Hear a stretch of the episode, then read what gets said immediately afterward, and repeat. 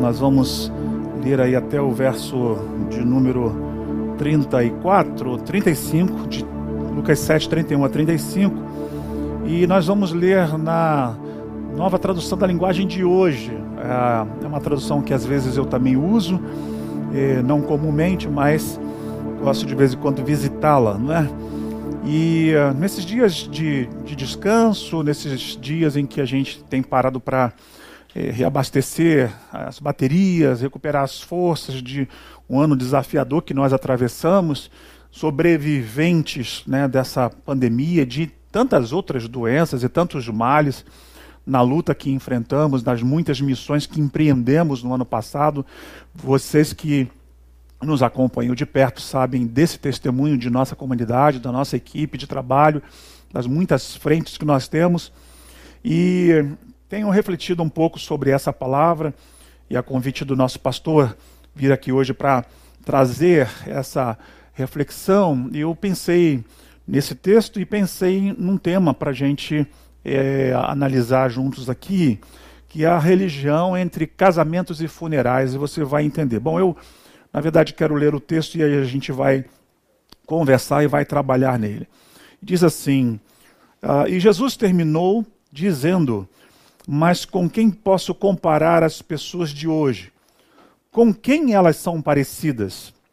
Elas são como crianças sentadas na praça.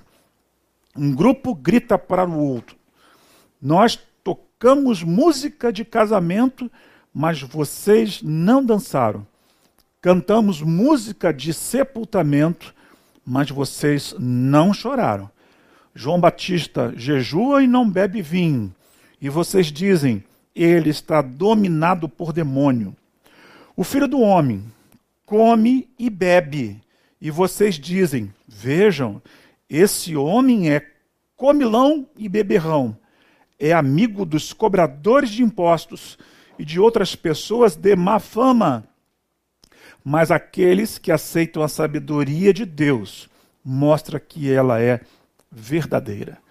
Bom, a minha palavra hoje aqui não é sobre eh, casamento, famílias e nem tampouco sobre funerais, sobre o que significa a morte, mas é para traduzir com você esse momento, essa perícope em que Jesus observa o comportamento dos religiosos do seu dia e vai confrontá-los fazendo uma comparação e usando a temática da música, que é diferente para uma cerimônia e para outra.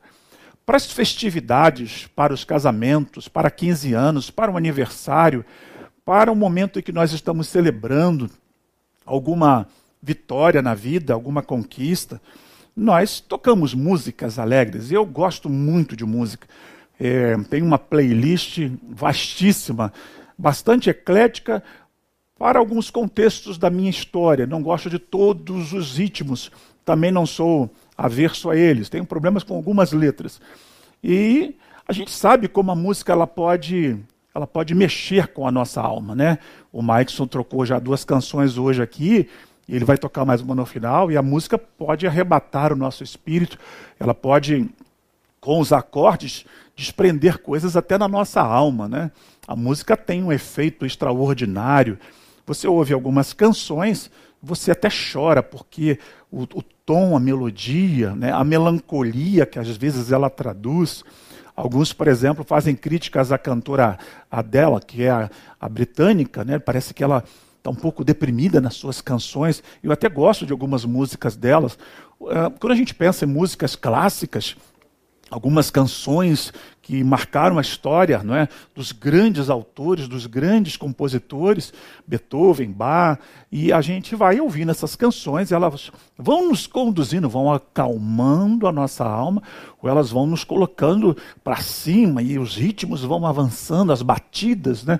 tudo isso tem uma técnica por detrás, tudo isso é, faz com que a gente, de alguma maneira, pense nas ideias. Mas Jesus está diante de um desafio muito grande, que é confrontar os poderes da religião e de suas lideranças, daqueles que insistiam em negar a fé é, no Cristo, nele mesmo, de reconhecer o trabalho de João, e de ver como é que é a vida é, pode de fato ser diferente.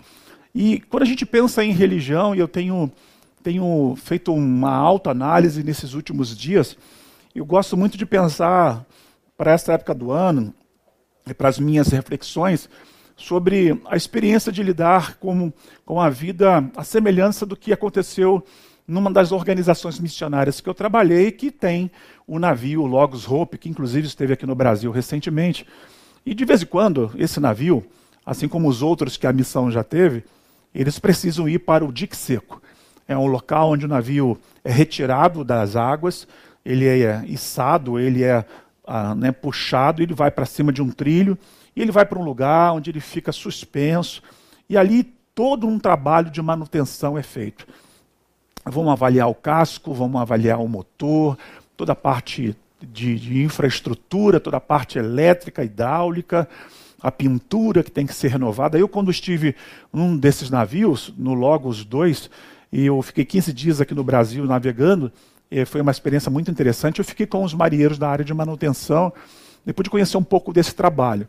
Mas, especialmente quando o navio vai para o dique seco, é, ele ele eh, apresenta a realidade debaixo do casco, porque independente do casco estar com algum problema, há um problema que é sempre é muito comum nos navios, que quando ele para em cada porto pelo mundo onde ele vai, há cracas, que são pequenos crustáceos né, que vão entrando naturalmente, vão se multiplicando, eles vão agarrando no casco do navio. E por mais que o motor do navio seja potente, no deslizamento da água, quando o navio vai navegando nos mares, essas cracas elas acabam é, diminuindo o impacto que o navio teria sobre a água com a força do motor. Isso é física, isso é ciência.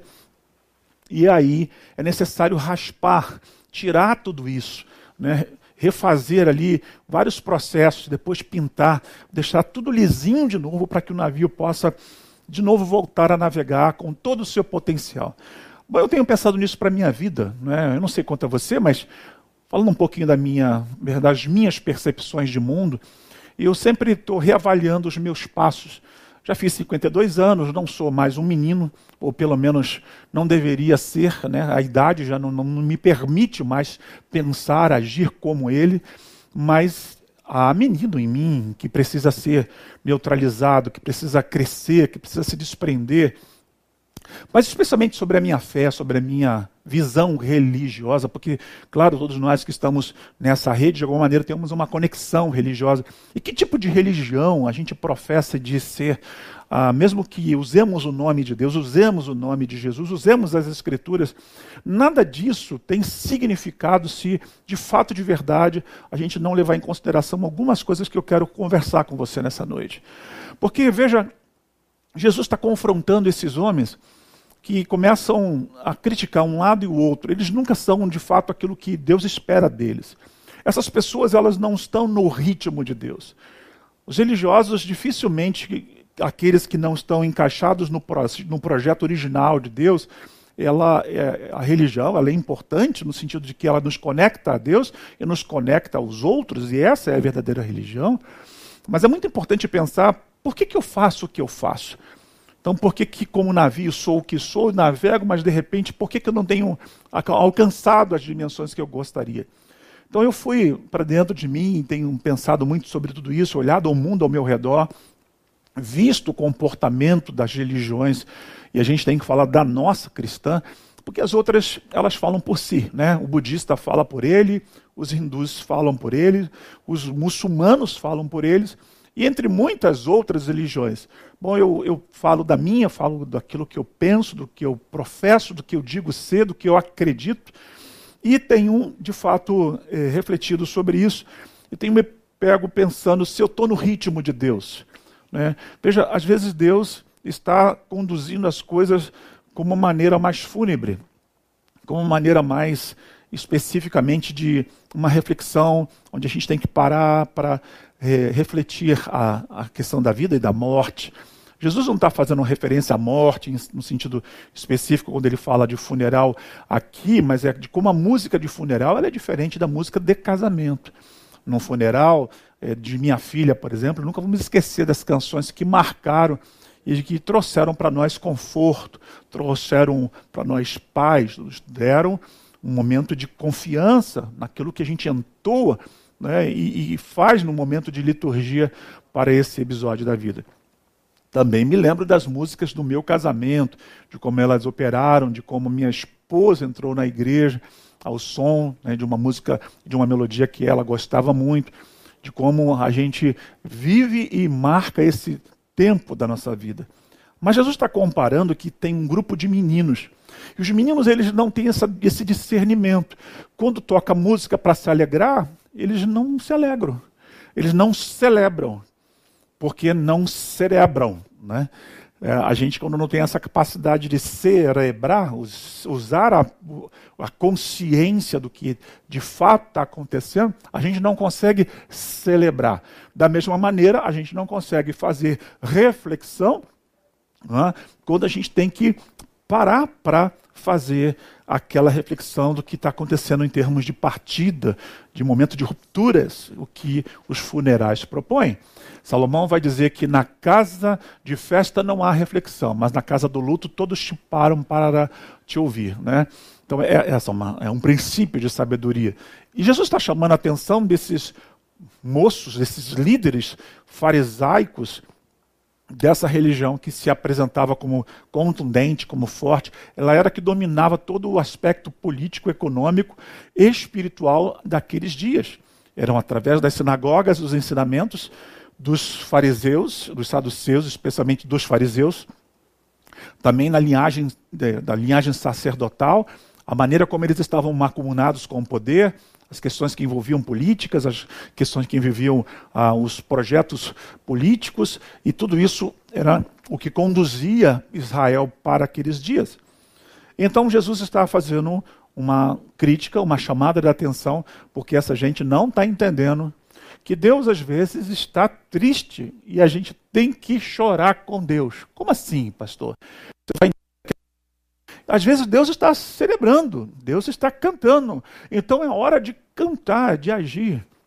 É, é entender esse movimento que Deus é, nos conduz para a vida. É algo mais ou menos parecido com o que acontecia lá no deserto, quando Moisés conduzia aquele povo e Deus ia na frente. Diz a Bíblia que uma, uma nuvem durante o dia para diminuir o impacto do sol, fazendo aquela sombra sobre o povo. Coisa mais gostosa que tem nesse verão aquele momento que passa aquela nuvem, num dia quente, num Bangu da vida, ou em qualquer lugar, lá em Raposa, em Itaperuna, onde eu estava agora, muito quente aquele lugar lá. E aí você tem aquela nuvem que aparece, que o vento está trazendo, e você parece que está derretendo, que tua pele não está suportando, e vem aquela nuvem e dá aquela, aquele refresco. Bom, Israel vivia isso naquele sol, sol quente escaldante do deserto, eles não suportariam se não fosse essa nuvem que ia na frente. E de noite virava uma, uma bola de fogo no céu, uma chama de fogo que acendia e iluminava a todos. E diz a Bíblia que quando a nuvem se movia, Moisés, vamos embora, gente, está na hora, vamos partir, Deus está se movendo. Então, para que ninguém ficasse para trás, perdido, torrando no deserto escaldante. Então Jesus está querendo dizer para a gente com essa palavra, e tem falado comigo nesses dias, meu filho, olha para a minha, minha forma de, de conduzir, olha o ritmo que eu estou andando. Você tem que andar nesse compasso sempre. Não é muito difícil no sentido de que ele seja impossível, mas é essa percepção, é, pensar por que você faz o que você faz. É? Pensar porque você cultua, porque cultua. Pensar até a missão, porque você. Quais são as motivações que estão por detrás disso? Por que você dizima? Porque você pega o seu dízimo e dá. Por que você oferta? Por que você diz para as pessoas o que você diz? Como a vida ela ela ela está envolvida nesse processo. Não há para mim essa ideia do é, da vida sacra e da vida secular. Isso é um dualismo grego que se manifestou no mundo durante séculos e que está presente nas nossas percepções hoje. Não há essa, essa divisão, é uma vida só. E para viver essa vida é preciso realmente interagir com os pensamentos de Deus. E Ele tem nos dado essa oportunidade por meio de Cristo. João era alguém que vivia uma forma e um projeto pessoal que Deus havia dado a ele. Muito estranho, o camarada, né? É, comendo é, gafanhoto, mel, se vestindo com pele de camelo, camelo, andando no deserto, pregando com palavras pesadas. E a galera estava indo atrás dele, muitos se batizando, se arrependendo. Mas os fariseus não queriam esse arrependimento. Jesus vem, faz o seu movimento, está no meio de gente que normalmente a religião não aceita, porque para a religião a gente tem que ser santo e separado, né? E vive essa rotina de uma agenda que parece que é a agenda divina para nós. Tem gente que vive enfiado dentro desse contexto eclesiástico quase que 100% do seu tempo. Peter Wagner vai dizer que nos primeiros dois anos de convertido, um novo convertido ainda tem um relacionamento com sua rede de amigos. Depois disso, ele vai se afastar completamente. É uma, é uma, uma estatística né, que fala que aí a pessoa acaba perdendo a conexão até de poder ser sal e ser luz. E para gente como pastores, líderes, apóstolos, semideuses, então a coisa fica mais complicada ainda. Porque a gente quase não tem mais contato com aqueles que precisam de nós, que mais carecem de nós, os doentes, os fracos, os necessitados. Então essa ideia de Jesus era um pouco diferente da de João. Sua missão era diferente. Ele estava lidando com o povo de Israel e Jesus vai entrando no meio de todas aquelas pessoas e é criticado por isso. Então, a João disseram: Isso aí é negócio de demônio, esse cara é esquisitão. Né? E Jesus deram a ele o apelido de amigo de pecadores. Então, imagina essa frase: diga-me com quem tu andas e eu direi quem tu és, quando Jesus andava com essa gente que não prestava. Essa questão é a religião, ela, ela é assim, ela, ela é perversa. E a partir daí, me vieram algumas visões e percepções que eu gostaria de compartilhar com vocês a respeito dessa, dessa gente que, no caminho de Jesus, eh, deram muito trabalho, viu? Essa gente, na verdade, foram eles os responsáveis. Claro que tem todo um plano divino debaixo de tudo isso, ou por detrás de tudo isso, de que Jesus fosse a cruz, mas é em nome da religião também que Jesus é condenado à morte da cruz. Então, você não pode brincar com a religião, ela é uma ameaça, porque entre casamentos e funerais, se você não souber a maturidade para lidar com as canções e o momento e o movimento e o respeito a cada uma das cerimônias, saber entender que ora Deus está vindo como um noivo e você precisa se preparar para lidar com esse casamento, né? e assim é a parábola da, das, das jovens que estão esperando, das virgens, né? das prudentes e das imprudentes, para lidar com esse processo da vida e também do que diz respeito no que nós temos na vida para perder, para morrer, para que a gente renasça de novo, para que a gente caminhe, para que a gente renove as nossas expectativas e a esperança de existir em Deus como convém. E é tão bom quando a gente está no compasso divino, a vida flui, tem toda uma, uma, uma questão orgânica por detrás de tudo isso. E eu estava pesquisando, a palavra fariseu aparece mais de 95 vezes na Bíblia. Eles estão em quase todos os momentos das leituras do Novo Testamento. Tem os fariseus famosos, tem o Nicodemos, né, que com medo de ser é, visto procurando uma conversa com Jesus, porque alguma coisa estava queimando dentro do coração de Nicodemos. Aí ele vai lá procura Jesus escondido para saber como é que ele deveria então se reencaminhar para a vida. Porque tem muito religioso que não aguenta mais seus rituais e seus ritmos. Ah, mais de 630 leis eh, menores foram embutidas depois nas leis de Moisés para caminhar e existir e ser. Lavar as mãos, cuspir no chão, a maneira como você vai no banheiro, tudo isso era, era regra, era um padrão, uma espécie de regra social muito rígida, muito rigorosa, que andar fora dela era passível de muitas punições e disciplinas severas. Então, lidar com religião realmente é, é um grande desafio. E nada mais libertador do que viver a verdadeira religião, que tira esses dogmas, esses pesos, esses julgos e, e, na verdade, a suavidade com a forma como Jesus veio apresentar a vida para a gente. Poucas pessoas conheço conseguem no mundo viver isso a partir das suas propostas religiosas. E estou falando, claro, dentro do cristianismo. Quando a gente olha, portanto, para isso, a gente começa a refletir e pensar: meu Deus, quanto a gente precisa se desprender. Então eu tenho analisado na minha vida, tenho feito umas reflexões, tenho que continuar porque são tantas coisas e pensar quanto do religioso que ainda insiste né, em me congelar e que me, não me permite entender que Deus pode estar dançando e eu estou aqui vivendo tristeza, estou cruzando né, no, no caminho, estou indo na contramão da proposta do Senhor.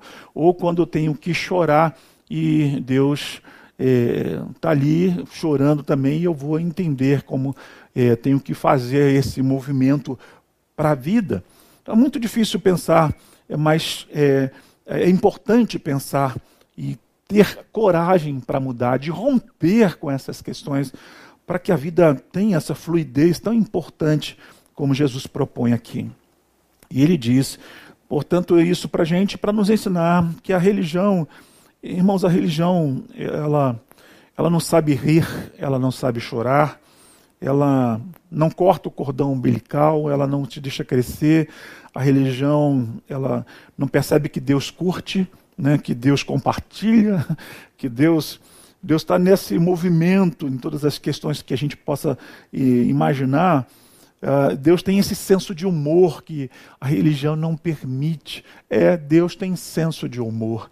Você acha que o humor que Claro, tem um humor que ele é, ele é maligno, que ele, ele é cheio de bullying, mas tem um humor né, gostoso de sorrir. O Deus que sorri. Nós somos criados à imagem e semelhança de Deus. De como Deus se diverte também com seus filhos, de como Deus sabe brincar. É, é isso que a religião não nos permite. É, mas Deus sim, ele é livre para fazê-lo. Jesus, portanto, vivia em festas. João, Evangelho, vai inaugurar como o primeiro milagre de Jesus num casamento. Né? Ele, foi, ele foi denominado como comilão e beberrão. Ele gostava de uma festa. Jesus gostava de celebrar, de viver essas oportunidades, de dançar as danças dos seus dias, de, de se desenvolver a partir da cultura que eles tinham ali. A religião não, não nos permite nem saber vestir direito. A gente vem por um culto desse com uma, uma blusa dessa florida né, no verão, de manga curta. Quantas pessoas ainda insistem em usar esse pragmatismo americano, da cultura americana. É, claro, eu acho bonito o paletó e a gravata em alguns momentos, mas num calor desse, meu irmão, você usar um terno, vou te falar. Eu me lembro que quando eu preguei uma das primeiras vezes numa igreja batista, onde eu comecei a minha jornada, havia um diácono na recepção e quando ele me viu entrando com o meu terno, e ele disse: Isso é a roupa do homem de Deus. Mal sabia ele que eu estava morrendo de calor e aquele era meu único terno. E eu tinha vindo do Uruguai, que eu passei uma temporada lá em Missões, e o terno era de lã e era verão. Eu estava passando mal, mas era o único que eu tinha. E eu falei assim, irmão, você não sabe a vontade que eu estou de tirar isso aqui. É claro que a gente é muito livre hoje para lidar com essas questões de vestimentas, mas a, a, vestimenta é uma das muitas coisas que a religião impõe. Né? A religião ela, ela vai segregando, ela vai estigmatizando, ela vai colocando medidas que não tem nada a ver com as medidas de Deus para nós, mas ela é permissiva, ela, ela, ela é, no sentido de que ela, perdão, ela não é permissiva, ela vai te prendendo, ela vai te travando nessa jornada da vida. A religião lida com as questões simbólicas, muitos símbolos né, de muitas coisas que a gente faz. É, já perderam a vida há muito tempo, mas a gente insiste que aquilo é, é de Deus, não, que assim eu aprendi. As tradições, é, é, em alguns contextos, são muito importantes para a nossa vida, porque elas falam de princípios, mas como a gente pode reavaliar tudo isso? A própria arca, que foi símbolo máximo da presença de Deus no passado, em determinado momento perdeu a sua glória. E diz a Bíblia que Icabode, né, a glória de Deus se foi. Você já pensou nos seus símbolos, nos seus ritos, nas rotinas dessa agenda eclesiástica? 2021 está começando agora. E, claro, todo mundo que se preza toda a liderança, tem uma agenda mínima para o ano de 2021. A nossa agenda eclesiástica aqui na igreja vai começar lá em abril. Em março a gente tem uma reunião e vai, portanto, até março do ano que vem a nossa agenda eclesiástica. Nela, pastor Neil e as lideranças farão uma programação. Né? E assim como nas suas igrejas. Mas quanto de Deus tem dessa agenda? Eu aprendi ao longo do tempo que é, na verdadeira religião, a gente faz agenda a lápis e deixa Deus confirmar a caneta. Né? Por exemplo, 2020, qual foi a agenda eclesiástica que, que deu certo? Né? Quantas conferências, quantos acampamentos cancelados, quantas viagens missionárias, inclusive, foram canceladas, adiadas. Ah, Deus disse de alguma maneira: não, não é isso que eu tenho para. Mas ele não deixou de ser Deus, você deixou de ser e de se desenvolver, bom, só se você quis. Eu aproveitei 2020, refiz os meus planos. É essa, é esse feeling, é essa flexibilidade que a religião não permite. Mas quando você é em Deus, quando você percebe que os ritmos são outros, aí você começa a perceber de como Deus continua fazendo coisas maravilhosas em outros movimentos. A gente pôde, em 2020, reaplicar é, ações que eram feitas esporadicamente, especialmente com a população em situação de rua, que acabou tomando um grande volume do nosso trabalho, dos nossos recursos, do nosso tempo. Então é, é assim, é aprender, é, é dar ressignificado, reparar essa jornada. Então o navio na, no dique precisa ser preparado para a nova vida. Você tem um carro, você vai viajar de férias, você precisa fazer uma revisão. Né? A gente tem que estar tá o tempo todo fazendo os nossos contextos. Olhar para ver se Deus está nesse negócio. Ah, João vai dizer em João 5,19, se eu não me engano, que o, o, filho não faz nada em si mesmo, senão o que vira o pai fazendo, porque tudo quanto o pai faz, o filho faz igualmente. A religião em, em Jesus tinha a ver com a vontade de Deus, e não há nada mais poderoso, mais significativo do que a vontade de Deus. Então todos os rituais precisam ser revistos. Quantos cultos uma igreja tem que ter por semana para que ela seja igreja? Dois, três, quatro, um domingo de manhã e um domingo à noite. Não, se não for assim, não é. Será que é isso? Será que um culto tem que ser na quarta-feira? Então tem que ter no meio da semana um outro culto. Como é que todas essas coisas se movem em dias e oportunidades? A gente mesmo, por exemplo, está fazendo tudo online há bastante tempo. Muitas igrejas abriram, né? já fecharam também. Mas nós continuamos aqui preocupados com essa pandemia e sem um prazo claro ainda do que vamos fazer. Então, como a gente pode entrar nesse, nesse ritmo de Deus? Como a gente pode caminhar mais perto de tudo isso? E aí eu vou citar para vocês aqui quatro coisas e a gente vai para casa, vai descansar. Quando a gente digo vai, eu e a equipe que estamos aqui, as meninas que estão traduzindo em Libras ali na outra sala, os meninos que estão aqui comigo, trabalhando, né? É, e aí daqui a pouco a gente vai para casa. Você que está na sua casa vai poder refletir essa palavra e multiplicá-la.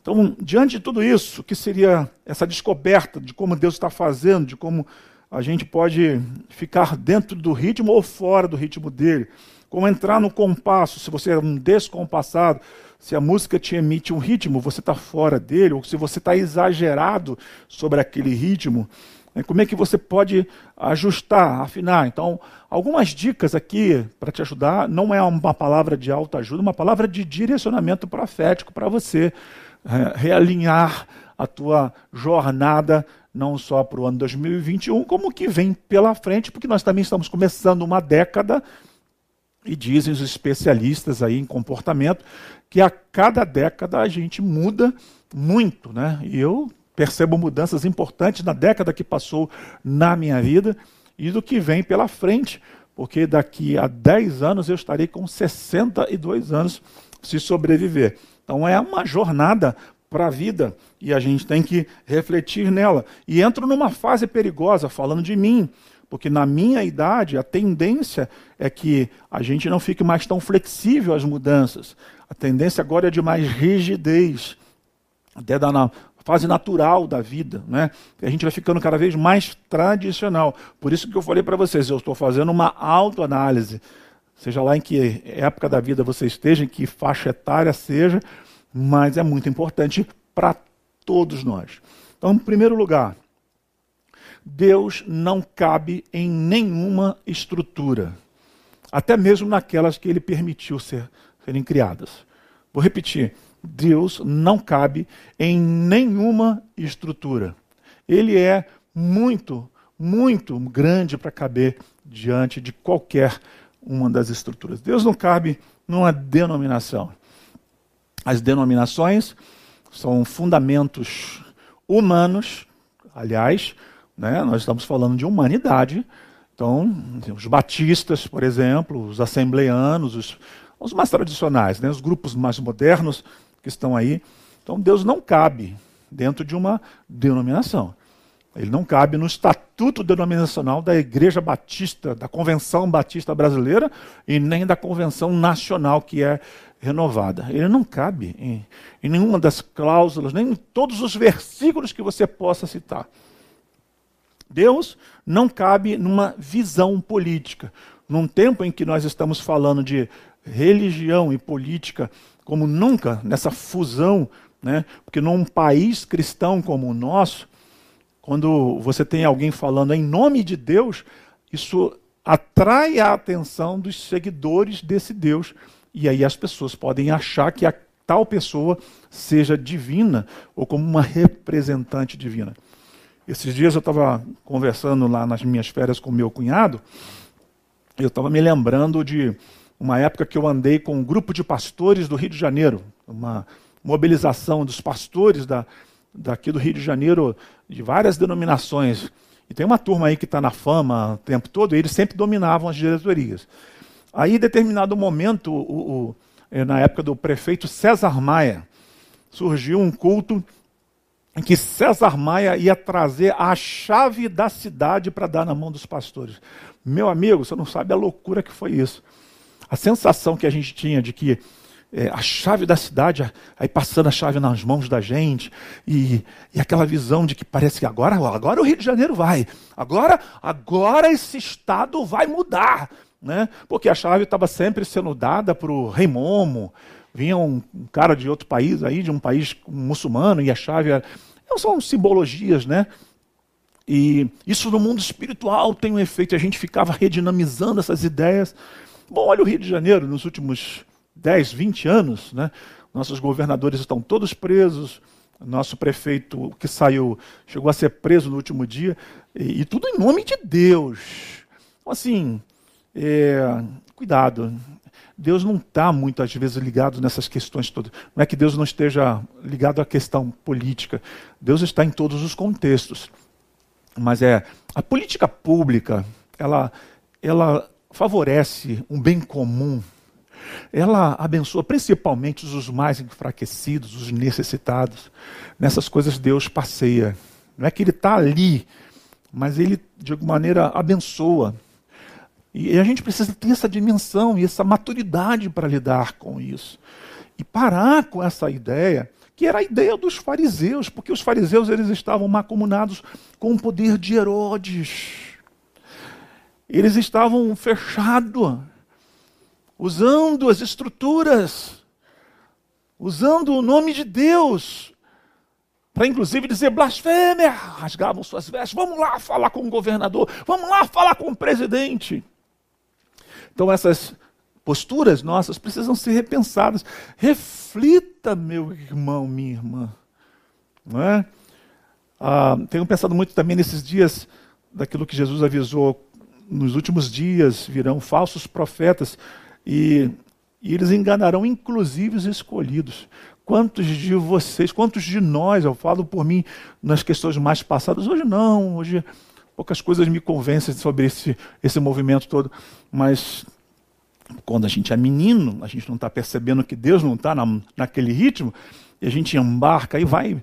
Isso pode nos levar a decepções profundas, a trazer males piores, a muitos impostores nos nossos meios, eh, sejam eles dentro da política, seja eles dentro dos nossos próprios contextos religiosos mais puros do que a gente chama de religião. Deus não cabe num frasco de óleo de unção, não cabe num copo d'água. Né? Muitas pessoas colocam água lá e, e a água benta, como se Deus coubesse ali ele não cabe, ele não cabe no púlpito, né? É, ele não cabe nessa coisa, não, porque o púlpito é um lugar sagrado.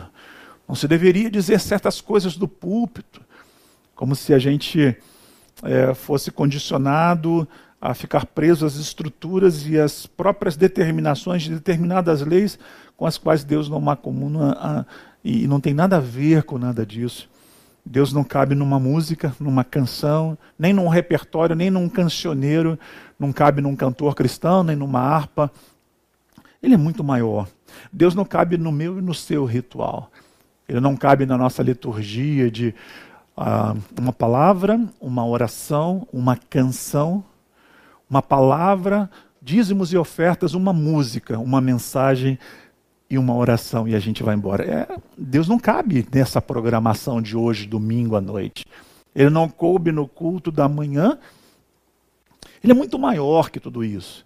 Aqui eu estou só abrindo uma pequena janela, um pequeno recorte, um micro recorte do que é uma palavra que veio de Deus para, junto com tantas outras, ajudar você e a mim também, porque essa palavra veio primeiro ao meu coração, para depois que eu pudesse trazer e traduzi-la para você.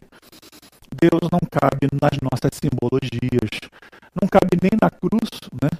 Por mais que a cruz seja um símbolo sagrado da nossa fé cristã, não cabe. Alguns agora, em nome de uma ditadura, foram lá e invadiram o Capitólio e botaram uma grande cruz no meio de tudo aquilo para dizer que alguma coisa está sendo feita em nome dele. Deus não tem impacto com essas coisas. Ele não cabe na cruz das cruzadas, que em nome de Deus fizeram atrocidades contra os muçulmanos. Deus não cabe nem no Santo Graal, nem na Arca. Deus não cabe na Menorá, na Torá. Deus não cabe no Talite. Deus não cabe em templos, por mais suntuosos e belos né, que eles sejam. Passei ali, vi a obra, está ficando muito bonita. Deus não cabia no tabernáculo de Betânia e não vai caber no novo templo. Não vai caber. Deus é muito maior que tudo isso. Deus eh, não cabe na natureza, na criação.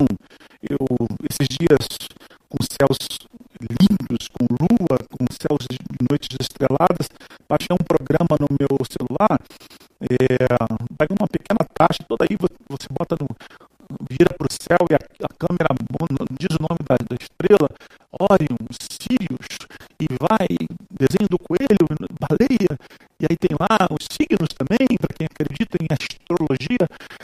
E, e é lindo demais, você olha para um céu estrelado, você vê, Porto Alegre presenciou um pequeno meteoro que rasgou os céus e aquilo lindo, raro, um efeito que acontece. Deus não cabe no cosmos. A gente precisa saber que Deus não dá para engessar. Ele não cabe nem nessa palavra. E quando a gente começa a fazer essa reflexão,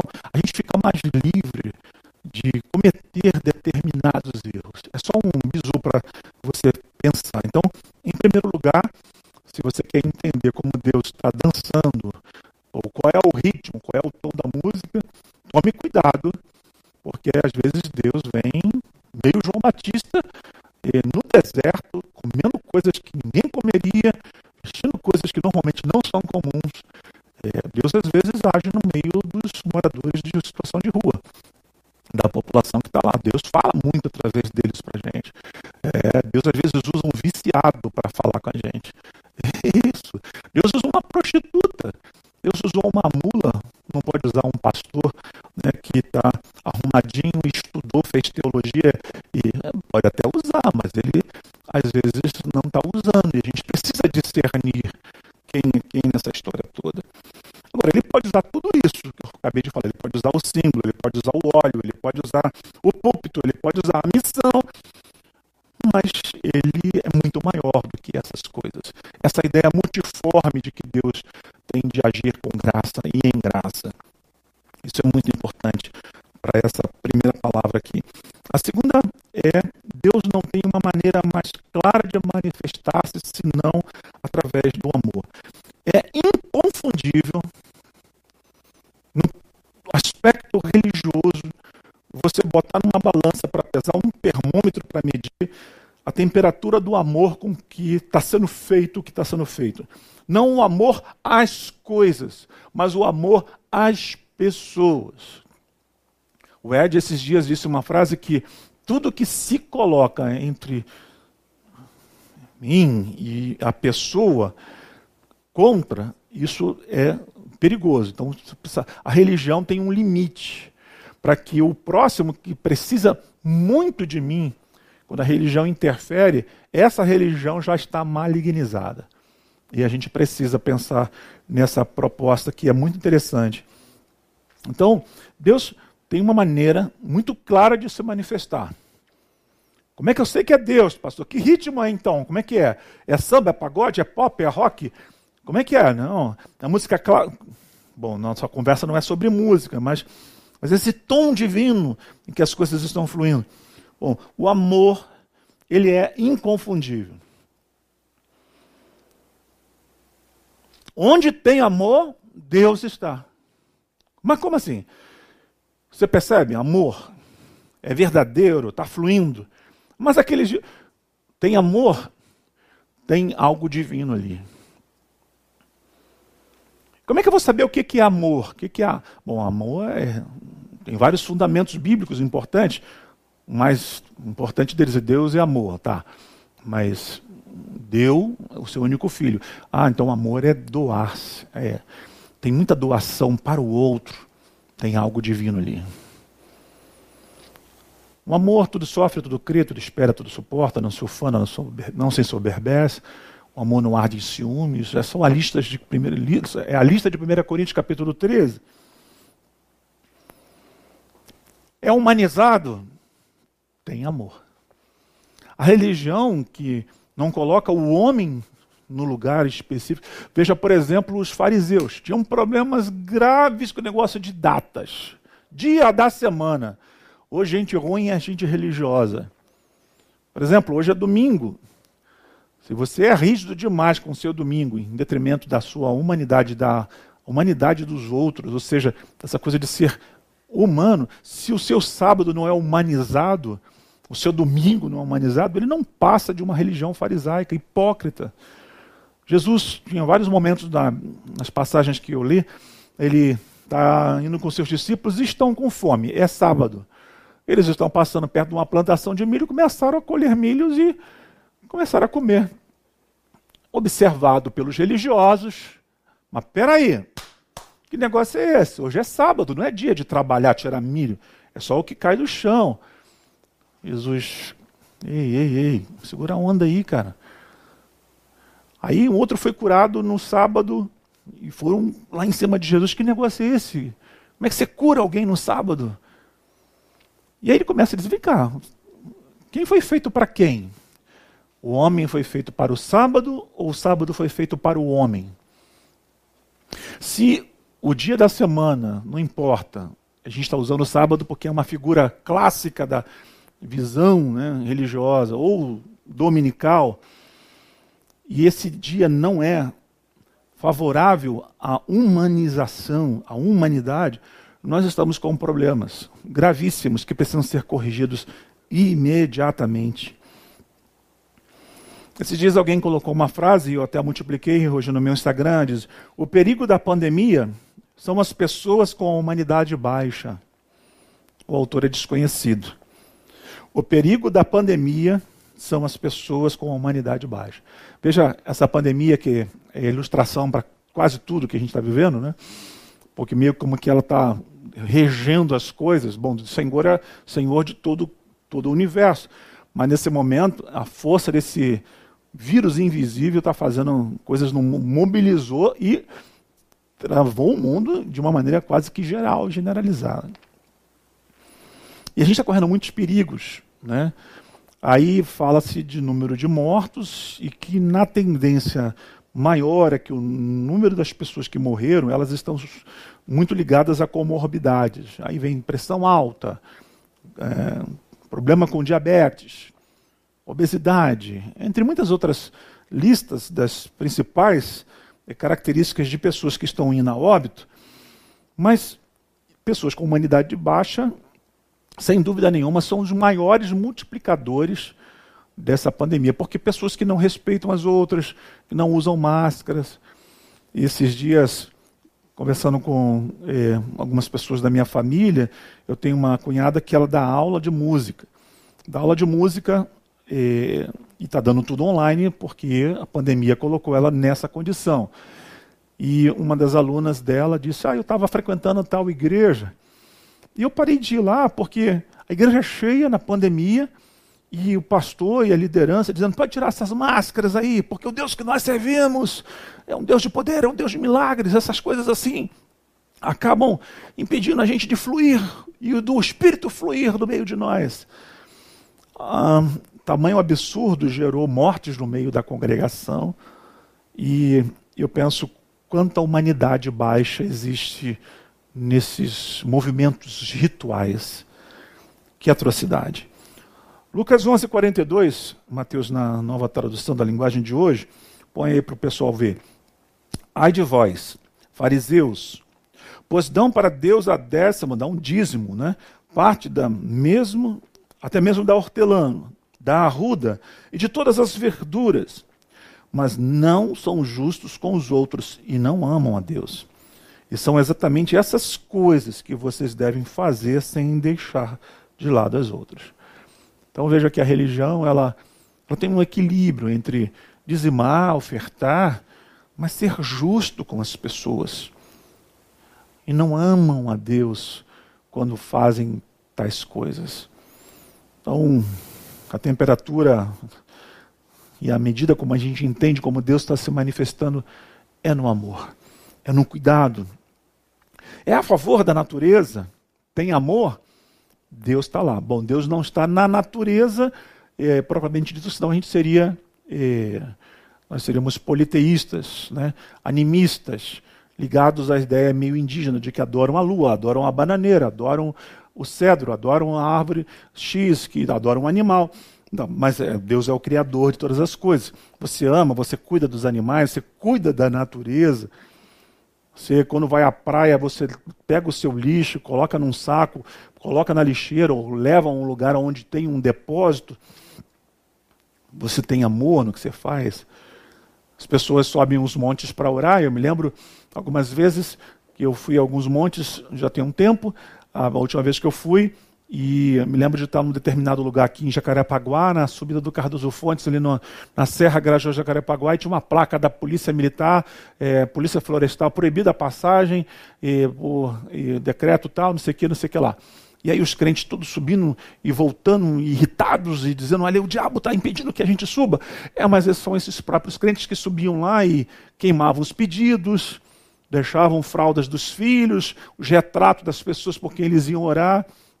Eu, eu mesmo, junto com um grupo de pessoas, já fui para montes para orar e fiquei quase um dia inteiro fazendo faxina num, num, território enorme de não sei quantos mil metros quadrados, só da sujeira que as pessoas deixavam para trás. Eu acho que foi um dos melhores dias de oração que eu já vivi na minha experiência e subir um monte e cuidar do lugar onde Deus criou. As religiões, elas são, como eu disse há tempo atrás, elas, elas são desconectas desse, desconectadas desse processo de Deus, elas estão fora do tom. E a gente precisa a gente acordar para essa realidade.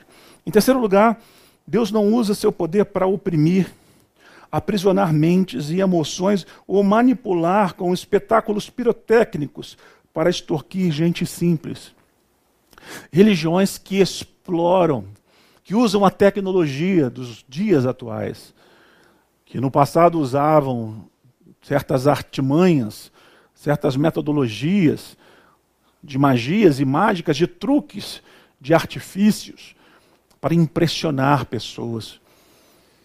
tantos lugares que vi e ouvi histórias das mais impressionantes de gente que era portador de milagre, entre aspas, e que viajavam o mundo fazendo milagres, entre aspas, até descobrirem que a metodologia dessa pessoa era, no meio de uma multidão com 10 mil pessoas, dizer: Você aí, fulano de camisa amarela, florida, levanta, porque Deus está me mostrando que ele vai tirar um câncer de você hoje. O camarada vai sobe lá, e ele impactado com aquela coisa toda, nem sabe que tem câncer, mas Deus está mostrando, e o cara usava um truque e puxava, bota óleo de unção, bota óleo, derrama óleo, dá glória, dá glória, dá glória, senão não vai ter milagre.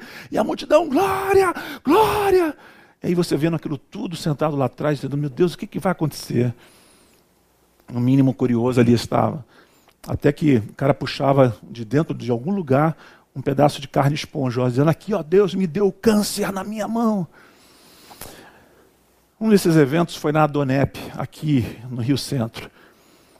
E o presidente da Donep, já falecido, decidiu pegar da mão daquele homem todos os pedaços de carne esponjosa, denominado como tumor, e levou para um laboratório para examinar.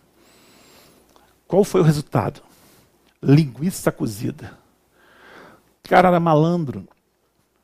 Usava da fé das pessoas. No meio de uma multidão, gente, alguém que não sabe de nada, Deus está mostrando alguma coisa. E no meio de tudo isso, usando isso para extorquir, porque esses milagres, eles têm um preço.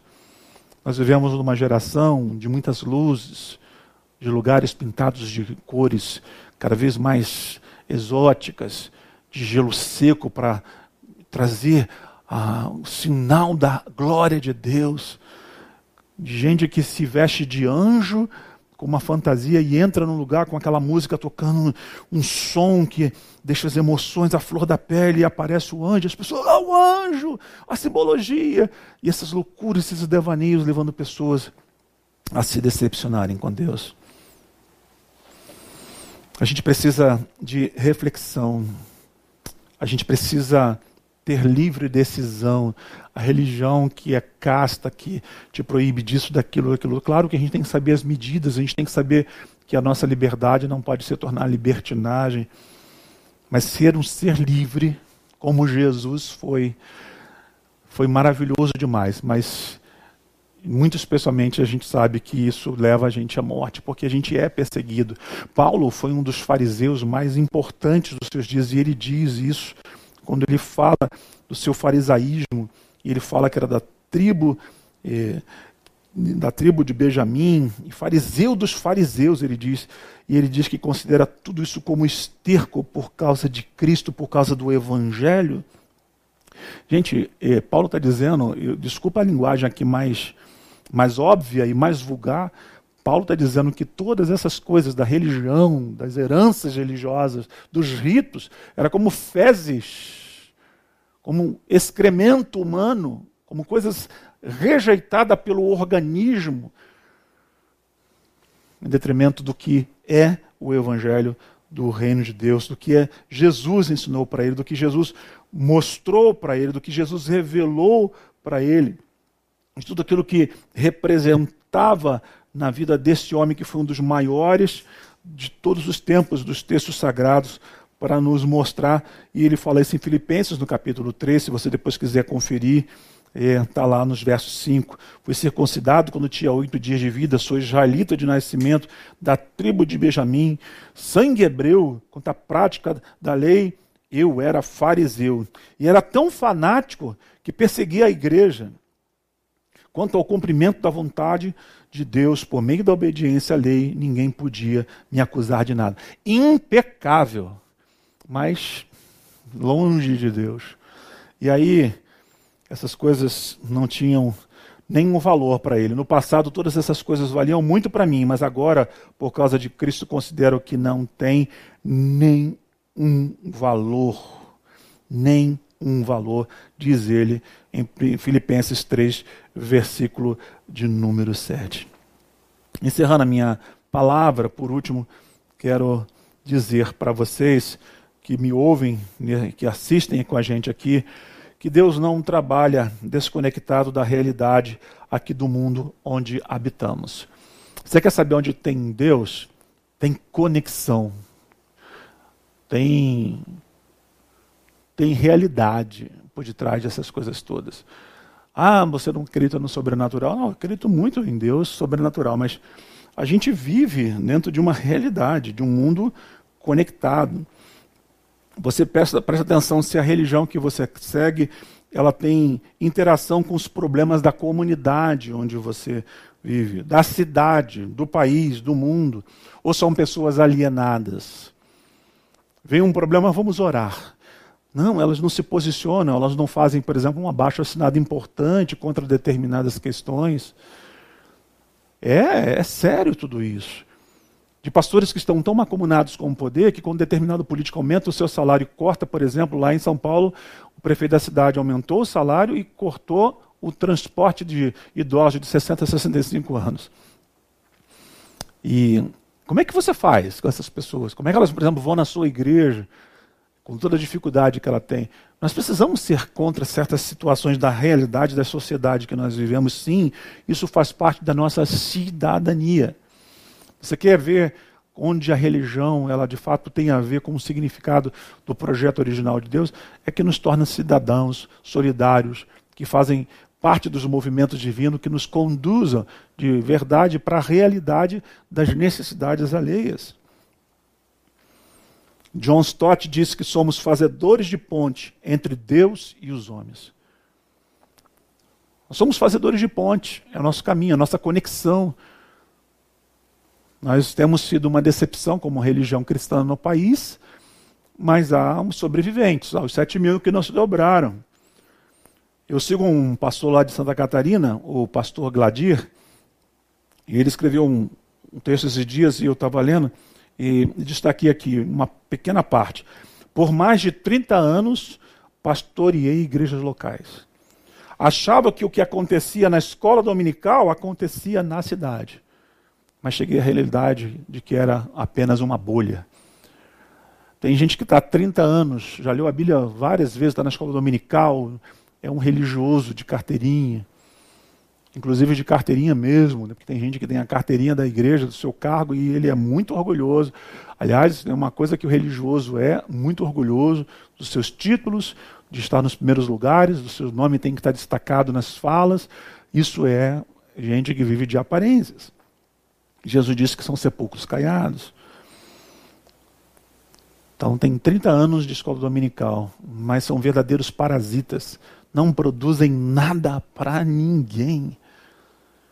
Eu concluo essa palavra fazendo você refletir e dizer para você que dance conforme a música. Ou chore quando a música for de tristeza. Isso tudo quando Deus está regendo as coisas. Entenda o mundo que você está vivendo. Interaja com a, as questões que envolvem a vida e a missão que você tem no mundo.